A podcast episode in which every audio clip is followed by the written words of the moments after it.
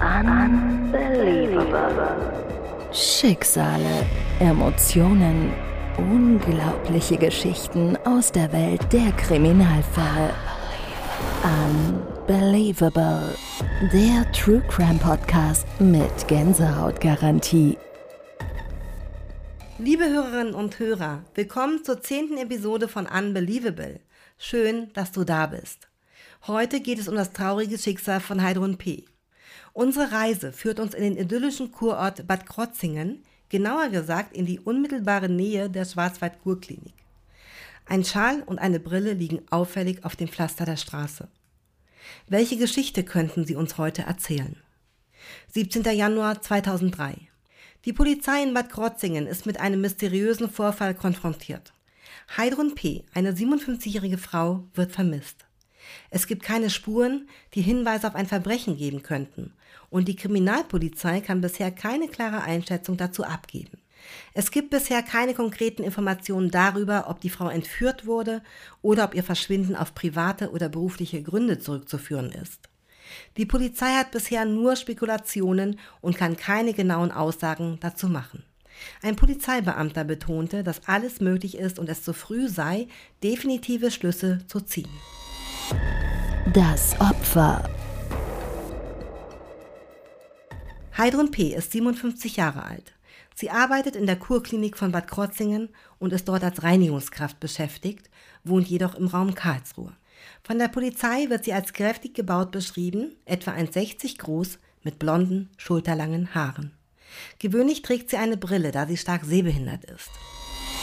Das Verschwinden.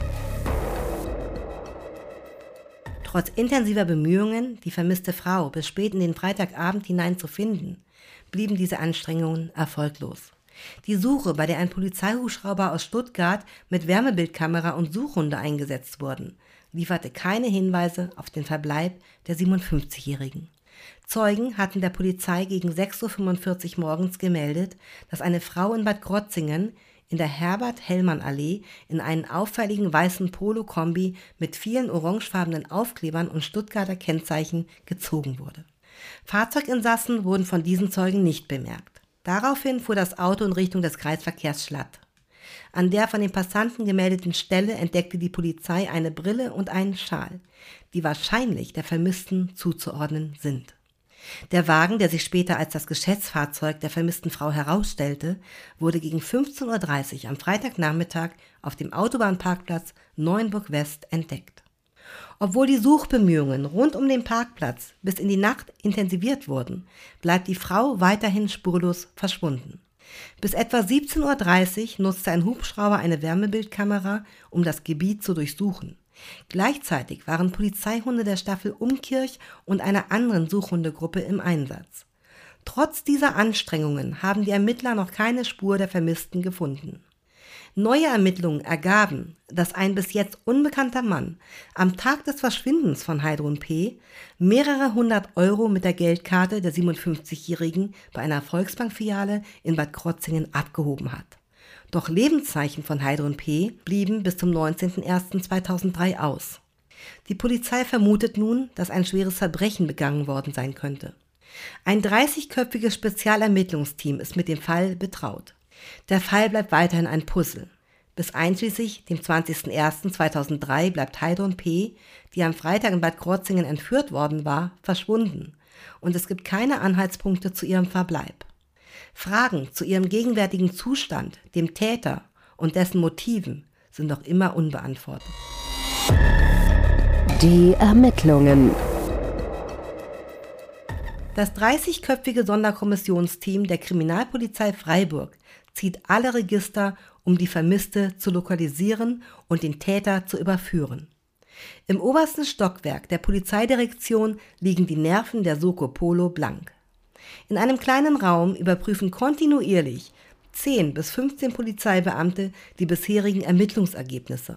Fotos des Autos der Vermissten, des maskierten Mannes in der Bank, Stadt- und Lagepläne sowie handschriftliche Notizen zu Heidrun P. sind für alle sichtbar auf den Wandtafeln verteilt. Der entscheidende Hinweis lässt jedoch auf sich warten. Der Leiter der Soko Polo, Hans-Jörg Renkert, sagt, dass eine konkrete Spur noch fehle. Allerdings weiß der erfahrene Kriminalhauptkommissar, der bisher zehn Sokos leitete, dass der dritte Tag nicht ausschlaggebend ist und bereits scheinbar ausweglose Fälle gelöst werden konnten. Die Sammlung so vieler Informationen wie möglich ist am Anfang entscheidend, betont Renkert. Denn das Erinnerungsvermögen der Zeugen schwindet mit jedem vergehenden Tag. Seit Freitag hat das Soko-Team daher vornehmlich Routinearbeiten durchgeführt. Befragung von Zeugen, Abfrage in Wohnbereichen, Sicherung von Beweisen und Recherche zum persönlichen Hintergrund der Vermissten. Die Vermisste war allgemein unauffällig und ohne spezifische Gewohnheiten. Ihr finanzieller Hintergrund gibt keine offensichtlichen Gründe für ihre Entführung preis. Es ist allerdings klar, dass der Mann in der Bank mehr Geld hätte abheben können. Warum er dies nicht getan hat, ist ungewiss. Die Einrichtung einer Soko ist üblicherweise notwendig, wenn schwere Verbrechen wie Mord, Entführung, heftige Raubüberfälle und Diebstähle vermutet werden. Eine Soko setzt sich stets aus Beamten aller Kriminaldezernate zusammen, denn kumuliertes Wissen ist wichtig. Renkert achtet auf ein ausgewogenes Verhältnis zwischen jüngeren und älteren Kollegen. Die jüngeren wegen ihrer Fähigkeit zum kreativen Denken und die älteren wegen ihrer Erfahrung. Des Weiteren zieht er ein gemischtgeschlechtliches Team vor. Seitdem am Freitag, den 17. Januar 2003, das Auto der Vermissten gefunden wurde, sind zwei Forensiker damit beauftragt, so viele nutzbare Finger- und Kontaktabdrücke wie möglich vom Auto zu sichern. Dies kann mehrere Tage dauern, aber es besteht eine realistische Chance, DNA-Spuren zu entdecken. Große Hoffnungen setzt die Soko auch auf die fortgesetzte Befragung der Arbeitskollegen von Heidrun P. Vier Wochen sind nun vergangen. Es ist der 17. Februar 2003 und Heidrun P. ist immer noch vermisst. Eine greifbare heiße Spur hat sich bislang noch nicht ergeben. Die Soko hat inzwischen über 300 Hinweise überprüft. Unter den gesammelten Informationen befindet sich bislang keine konkret aussichtsreiche Spur, die den Ermittlern einen wesentlichen Durchbruch verschafft hätte. Auch die von der Staatsanwaltschaft Freiburg und dem Arbeitgeber der Vermissten gemeinsam ausgesetzte Belohnung von insgesamt 5000 Euro hat bisher noch zu keinem entscheidenden Hinweis geführt. Die Sonderkommission aktualisiert mittlerweile kontinuierlich die Öffentlichkeit, indem sie den Fall regelmäßig in den Medien publiziert.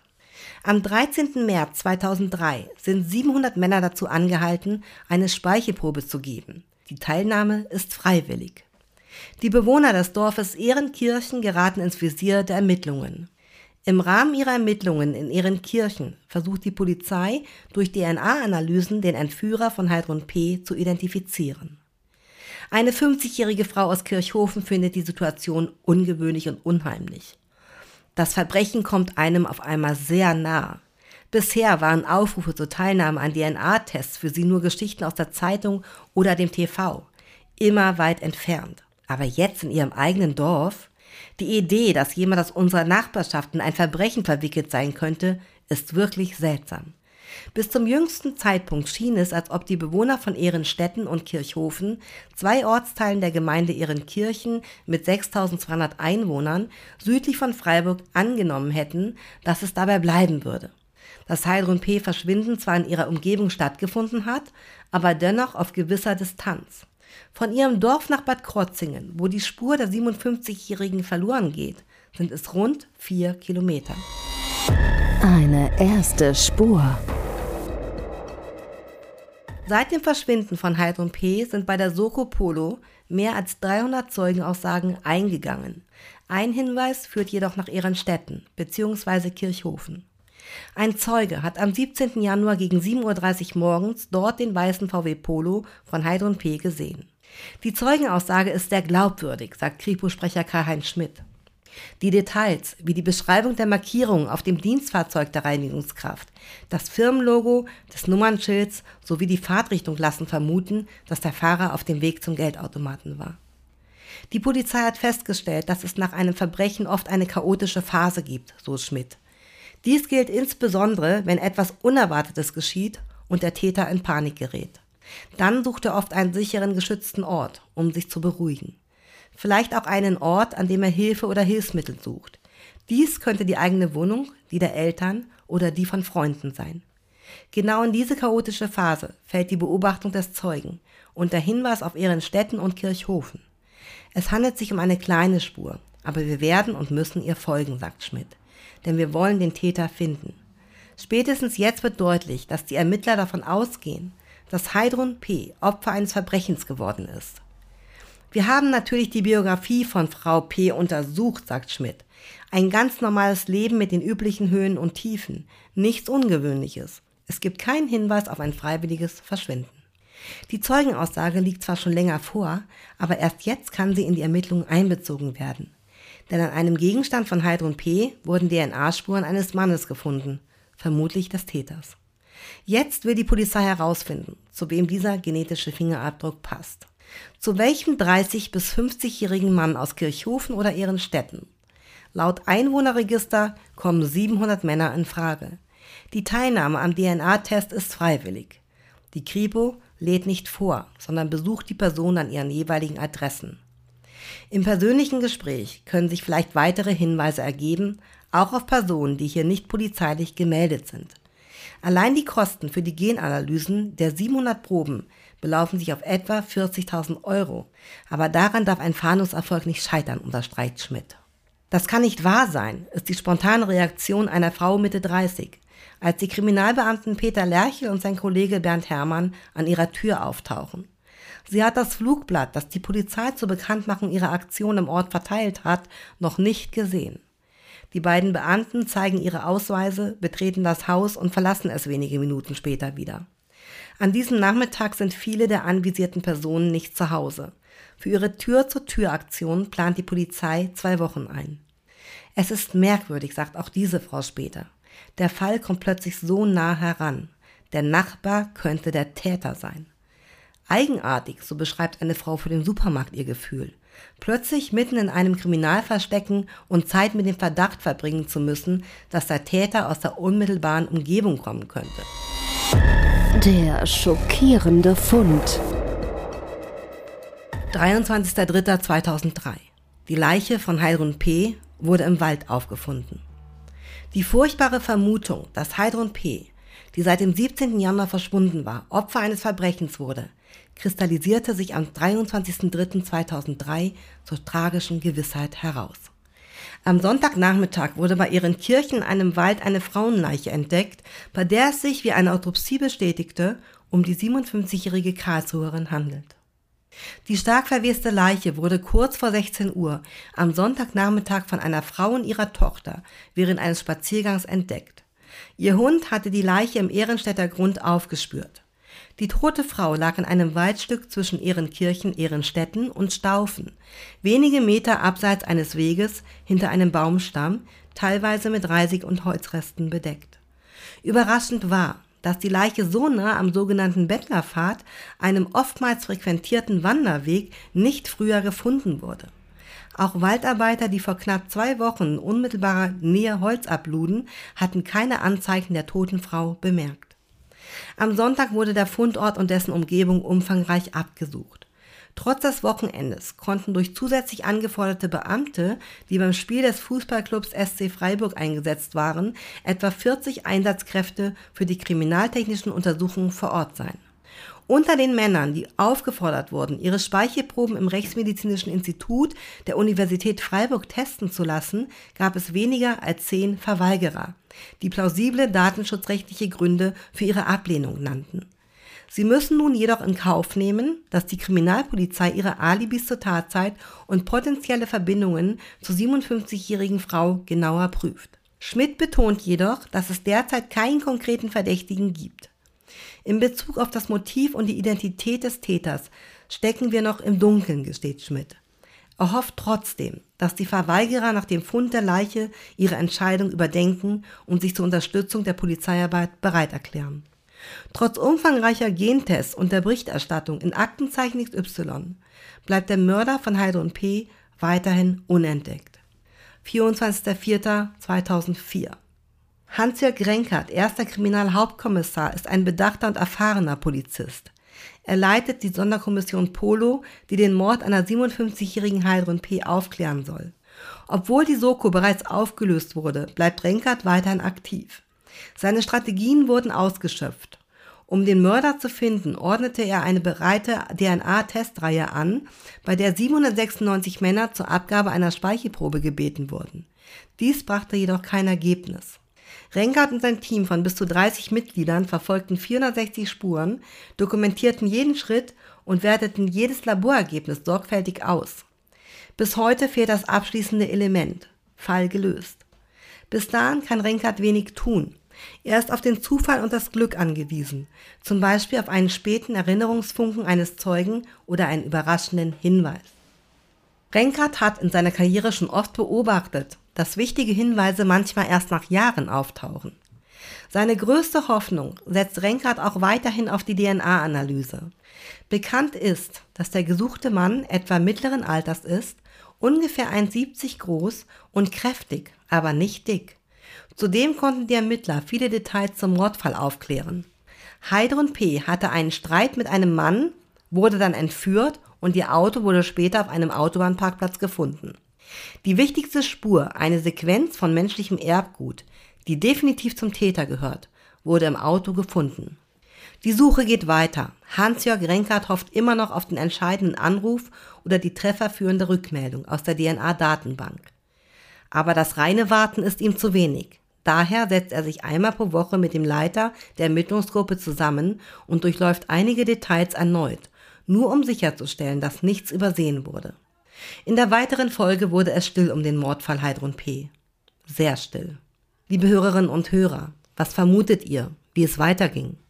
Wurde dieser Fall jemals gelöst oder bleibt er wie der Fall der Entführung und Ermordung von Maria Bögerl unaufgeklärt? Eine überraschende Wendung. 19. September 2018, 15 Jahre nach dem Mord an Heidrun P. Im Mordfall Heidrun P., die vor 15 Jahren bei Bad Krotzingen ums Leben kam, hat die Polizei aufgrund neuer Hinweise einen 54-Jährigen festgenommen. Nach 15 Jahren wurde der Mordfall von Heidrun P. in der Nähe von Bad Krotzingen gelöst. Ein heute 54-jähriger Mann wurde festgenommen und hat die Tat gestanden. Die neuen Möglichkeiten der Kriminaltechnik haben dazu beigetragen, den Täter nach so langer Zeit zu überführen. Ein Tipp aus dem Umfeld des Tatverdächtigen und akribische Ermittlungsarbeit führten zur Aufklärung. Der Verdächtige wurde von der Polizei befragt und gab bereitwillig eine Speichelprobe ab. Er zeigte Erleichterung und gestand die Tat. Die Ermittler nennen keine Details, da diese noch genauer abgeklärt werden müssen. Der Fall wird nun wegen des Verdachts des erpresserischen Menschenraubs mit Todesfolge und des Verdachts des Mordes zur Verdeckung einer Straftat weiter untersucht. Es wurde klargestellt, dass es sich nicht um eine Sexualstraftat handelte, sondern dass Geldnot das Motiv für den Angriff war. November 2018. Die Staatsanwaltschaft wird voraussichtlich innerhalb der kommenden Wochen offiziell Anklage im Mordfall Heidrun P. erheben, der bereits 15 Jahre zurückliegt. Der Prozess wird im nächsten Jahr stattfinden. Der Prozess.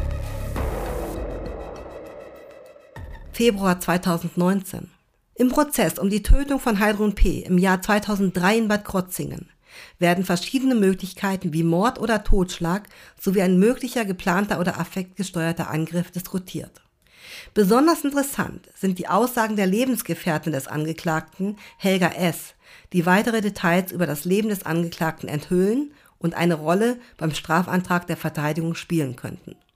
Helga S. betritt den Gerichtssaal unter Tränen, begleitet von einem Rechtsanwalt als Zeugenbeistand. Der Angeklagte, der bis dahin mit gesenktem Blick der Verhandlung gefolgt war, zeigte ein kurzes Lächeln beim Anblick von Helga S. Das Gericht klärt zunächst, ob das Verlöbnis der beiden nur noch Bestand habe oder nicht. Als Verlobte hätte Helga S. möglicherweise ein Zeugnisverweigerungsrecht. Ursprünglich hatte sie in polizeilichen Vernehmungen angegeben, dass sie nicht verlobt seien, betont nun jedoch, dass das Verlöbnis besteht und sie bereit ist, es zu erneuern. Das Gericht akzeptiert die Aussage zum Verlöbnis und Helga S. darf die Aussage verweigern. Obwohl Helga S. die Aussage verweigern kann, werden ihre vorherigen Aussagen dennoch vom Gericht berücksichtigt. Die Vorsitzende und ein beisitzender Richter verlesen die Verhörprotokolle der Polizei, insgesamt vier Protokolle. Dabei wird deutlich, dass Thomas W. eine umfangreiche Messersammlung besaß und Tagebücher führte, die er in einem verschlossenen Schrank im Keller des gemeinsamen Hauses versteckte. Die dunkle Wahrheit. Die Aussagen von Helga S. liefern weitere Einzelheiten. Sie beschreibt Thomas W. als Eigenbrötler, der oft jähzornig sei und laut schreie, sie jedoch nie geschlagen habe. Während eines Vorfalls habe er angedeutet, dass er mehr als nur ein Gespräch mit Heide und P. führen wollte, um sie zur Rede zu stellen, warum sie Helga S. auf der Arbeit schlecht behandelt habe. Als Helga S. fragte, was genau passiert sei, habe er geantwortet, dass P. tot sei und die Sache erledigt. Als die Leiche von Heidrun P. gefunden wurde, habe sie ihn gefragt, ob er sie dorthin gebracht habe, woraufhin er mit Ja antwortete. Die Vernehmungen von Helga S. zeigen auch, dass sie nicht wusste, dass Thomas W. Informationen über Heidrun P. gesammelt hatte, wie zum Beispiel das Aussehen ihres Autos und wo er sie treffen konnte. Sie erklärt, dass sie psychisch unter Druck gestanden habe und Zeit gebraucht habe, um zu verstehen, was er getan hatte. Weitere Zeugenaussagen liefern weitere Informationen über die Konflikte zwischen Helga S. und Heidrun P. am Arbeitsplatz sowie Drohungen von Thomas W. gegenüber Heidrun P. Trotzdem glaubte der Zeuge nicht, dass Thomas W. etwas mit dem Mord zu tun hatte, da er annahm, dass sowohl er als auch Thomas W. eine DNA-Probe abgeben mussten. Es stellte sich jedoch heraus, dass Thomas W. zu diesem Zeitpunkt nicht in den Gemeinden wohnte, in denen Männer für den Massen-DNA-Test gebeten wurden. Der Gutachter, der im Prozess tätig ist, hatte die tagebuchähnlichen Notizen des Angeklagten untersucht, von denen einige mit Blut geschrieben waren. Zusätzlich dazu hat er den Angeklagten einer psychiatrischen Untersuchung unterzogen. Der psychiatrische Sachverständige Peter Winkler hat nach der Lektüre der tagebuchähnlichen Notizen des Angeklagten im Mordprozess Heidrun P. in Bad Krotzingen die Frage aufgeworfen, ob es sich um die Tat eines durchgeknallten Ninja-Kämpfers handelte. In einer Untersuchung im Auftrag der Staatsanwaltschaft hat er den geständigen Angeklagten untersucht. Bei der Vorstellung seiner Ergebnisse am Freitag vor dem Landgericht Freiburg stellte er medizinisch fest, dass es keine Anhaltspunkte für eine erhebliche Verminderung der Schuldfähigkeit des 55-jährigen Angeklagten gibt. Die tagebuchähnlichen Notizen des Angeklagten beschreiben ihn als Ninja-Kämpfer, als Rächer, der gegen das Schlechte und den Hass in der Welt kämpft. Nach Ansicht des Psychiaters handelt es sich dabei um die Beschreibung einer Parallelwelt, die wenig mit der Tat zu tun hat. Für ihn gibt es zwei Interpretationen der Tat. Entweder wollte der Angeklagte Heidrun P. von Anfang an töten, oder er war überzeugt, dass sie aufgeben und seine Lebensgefährtin zukünftig besser behandeln würde. Das Mordopfer Heidrun P. war 2003 als Objektleiterin einer Reinigungsfirma für Kliniken in Bad Krotzingen tätig. Nach Angaben ihrer Tochter, die als Zeugin aussagte, sollte sie dort für Ordnung sorgen. Sie beschrieb ihre Mutter als stressresistent, durchsetzungsstark und im privaten Bereich als humorvoll, hilfsbereit und künstlerisch. Nach seiner Festnahme im September 2018 gestand der 55-jährige Angeklagte wiederholt die Entführung und Tötung von Heidrun P. am 17. Januar 2003, bevor ihm die Ermittler mitteilten, dass sie bereits den DNA-Beweis gegen ihn hatten. Das bestimmte Verhalten und Auftreten von Heidrun P. muss sowohl seine Lebensgefährtin, die er schützen wollte, als auch ihn während der Entführung stark belastet haben. Die Beziehung litt darunter, dass die Lebensgefährtin trotz gleicher Entlohnung ihre Position als Vorarbeiterin unter Heidrun P. verloren hatte. Sie weinte des Öfteren nach der Arbeit zu Hause, was sich auf ihre Beziehung auswirkte. Der Angeklagte glaubte, dass er in der Lage sei, mit der Chefin seiner Lebensgefährtin zu sprechen und auf diese Weise zu bewirken, dass sie besser behandelt wird. Seiner Lebensgefährtin zufolge fühlte er sich immer als echter Mann und wollte sich deshalb einmischen. Sie habe versucht, ihn von seinem Vorhaben abzubringen, da er jähzornig und stur war. Aufgrund ihrer langjährigen Erfahrung in dieser beruflichen Situation konnte sie ihn jedoch nicht davon abhalten, mit der Chefin zu sprechen. Der Angeklagte erzählte dem Psychiater, dass Heidrun P. ihn ausgelacht habe, obwohl er sie erniedrigt und gezwungen habe, sich im Wald auszuziehen. Als sie sagte, dass er bei ihr nichts erreichen könne und sie die Polizei informieren werde, holte er ein Messer hervor, zog Handschuhe an und hielt die Klinge an ihren Hals. Dies sollte als Drohung dienen und ihre Angst einflößen. Allerdings habe sie dreckig gelacht, woraufhin er zugestochen habe. Er versteckte die Leiche hinter einem Holzstoß und teilte später seiner Lebensgefährtin mit, dass es scheiße gelaufen sei und Heidrun P. tot sei. Bei der Obduktion wurden zehn Stiche festgestellt, von denen zwei tödlich waren. Im Herbst 2018 konnte der Angeklagte aufgrund von Hinweisen aus der Bevölkerung anhand von zwei zuvor gesicherten Hautschüppchen auf der Rückenlehne und einem Haar auf der Sitzfläche des Fahrersitzes des Polos überführt werden. Die Anklage lautet auf Mord in Kombination mit erpresserischem Menschenraub mit Todesfolge. Ursprünglich hatte der Angeklagte nur die Tötung der damaligen Vorgesetzten seiner Lebensgefährtin gestanden, nicht jedoch den Mord. Sein Geständnis erfolgte 15 Jahre nach der Tat, nachdem die Polizei im Oktober 2018 einen konkreten Hinweis auf ihn erhalten hatte. Der Hinweis konnte mit der auffälligen Tasche in Verbindung gebracht werden, die er bei der Abhebung von 500 Euro von Heidrun P.'s Konto mit ihrer Bankkarte benutzt hatte. Trotz zweier Massengentests bei Männern aus Ehrenstetten, dem Ort, an dem im März 2003 Wanderer den Leichnam von Heidrun P. entdeckt hatten, sowie Bad Krotzingen, führten die polizeilichen Ermittlungen bis dahin nicht zum Erfolg. Der Täter lebte in einer kleinen Gemeinde im Markgräfler Land und war mit einer Frau zusammen, die von Heidrun P. direkt beaufsichtigt wurde. Heidrun P. hatte den Ruf, mit eiserner Hand vorzugehen. Sie hatte die Lebensgefährtin des Angeklagten ihrer Vorarbeiterposition enthoben und andere Aufgaben zugewiesen, obwohl beide Frauen die gleiche Bezahlung erhielten. Die Lebensgefährtin akzeptierte dies einerseits, war aber andererseits oft verzweifelt. Laut des Geständnisses des Angeklagten nach seiner Festnahme im September 2018 wollte er daran etwas ändern. Die Frage war, was der Angeklagte bezweckte und warum er schließlich getötet hat.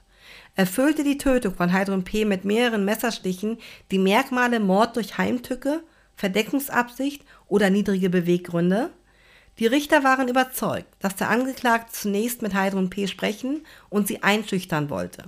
Dafür fuhr er mit ihr in den Wald, forderte ihre Bankkarte und ihre PIN. Auch das Ausziehen der Kleidung trotz Minustemperaturen sollte der Einschüchterung dienen und nicht sexuellen Absichten. Heidrun P. hatte während dieser Situation Angst und wusste nicht, ob sie vergewaltigt würde, so die Vorsitzende Richterin Eva Kleine-Kosak. Aus diesem Grund sei die Behauptung des Angeklagten, dass Heidrun P. ihn provoziert und beleidigt habe, nicht nachvollziehbar. Richterin Kleine Kosak stellte fest, dass der Angeklagte, der dazu neigte, Probleme auf äußerst rigide Weise zu lösen, wie beispielsweise die Kehle seines Hundes durchzuschneiden, weil dieser nicht in die neue Wohnung durfte, oder den Kontakt zu seinen Kindern abzubrechen, weil eines den Nachnamen seiner Ex-Frau annahm, die Entscheidung zur Tötung von Heidrun Pursche traf, als er merkte, dass seine Forderungen nach einer besseren Behandlung seiner Lebensgefährtin nicht erfüllt wurden. Die Richter stellten zwei mögliche Motive zur Auswahl. Entweder tötete der Angeklagte, um die Störfaktorperson der Vorgesetzten zu beseitigen und bessere Arbeitsbedingungen für seine Lebensgefährtin zu schaffen, oder er tötete aus Wut. In beiden Fällen, so das Gericht, wichen Anlass und Tat weit voneinander ab, was die Voraussetzung für niedrige Beweggründe erfüllte. Die Tötung befand sich auf einer tief unmoralischen Ebene. Andere Motive wurden vom Gericht nicht anerkannt. Das Urteil. Die Schwurgerichtskammer des Landgerichts Freiburg unter der Vorsitzenden Richterin Eva Kleine-Kosak hat entschieden, dass die gewaltsame Tötung von Heidrun P. im Januar 2003 ein Mord aus niedrigen Beweggründen war. Der 55-jährige Täter wurde zu lebenslanger Haft verurteilt, wobei eine Aussetzung der Reststrafe zur Bewährung erst nach 15 Jahren möglich ist. Liebe Hörerinnen und Hörer, wir haben soeben den Fall von Heidrun P. gehört, einer 57-jährigen Frau, deren plötzliches Verschwinden vor fast zwei Jahrzehnten einen langwierigen und komplexen Kriminalfall darstellte. Doch während wir diesen Fall schließen, darf man nicht vergessen, dass das Mysterium von Heidrun P. nur eines von vielen ist, die nach Antworten suchen. In den kommenden Episoden werden wir noch in einige mehr der ungelösten Rätsel eintauchen, die uns an die Grenzen der Kriminaltechnik und menschlicher Ermittlungskompetenz führen. Ungeklärte Verbrechen, spurlose Vermisste, Fälle von Ungerechtigkeit und viele andere Themen stehen noch bevor. Ich möchte diese Gelegenheit nutzen, um euch, liebe Hörerinnen und Hörer, für eure Treue und eure Unterstützung zu danken ohne eure Teilhabe hätte ich nicht die Motivation und das Engagement, um diese tiefgründigen Themen zu untersuchen und mit euch zu teilen. Zum Abschluss dieser Folge möchte ich euch alle daran erinnern, wachsam zu sein, dich und deine Nächsten zu schützen und dich immer daran zu erinnern, dass Gerechtigkeit vielleicht langsam kommt, aber sie kommt immer. Wenn du noch Fragen, Kommentare oder Anregungen hast, zögere nicht, dich auf Instagram mit mir zu verbinden. Du findest mich unter Anne-Podcast. Vergiss auch nicht, diesen Podcast zu abonnieren, damit du keine Folge verpasst. Teile ihn gerne mit deinen Freunden und Familie, wenn du denkst, dass sie ihn ebenfalls interessant finden könnten. Bis zum nächsten Mal und bleibt neugierig, eure Unbelievable. Unbelievable. Schicksale, Emotionen, unglaubliche Geschichten aus der Welt der Kriminalfälle. Unbelievable. Believable. Der True Crime Podcast mit Gänsehautgarantie.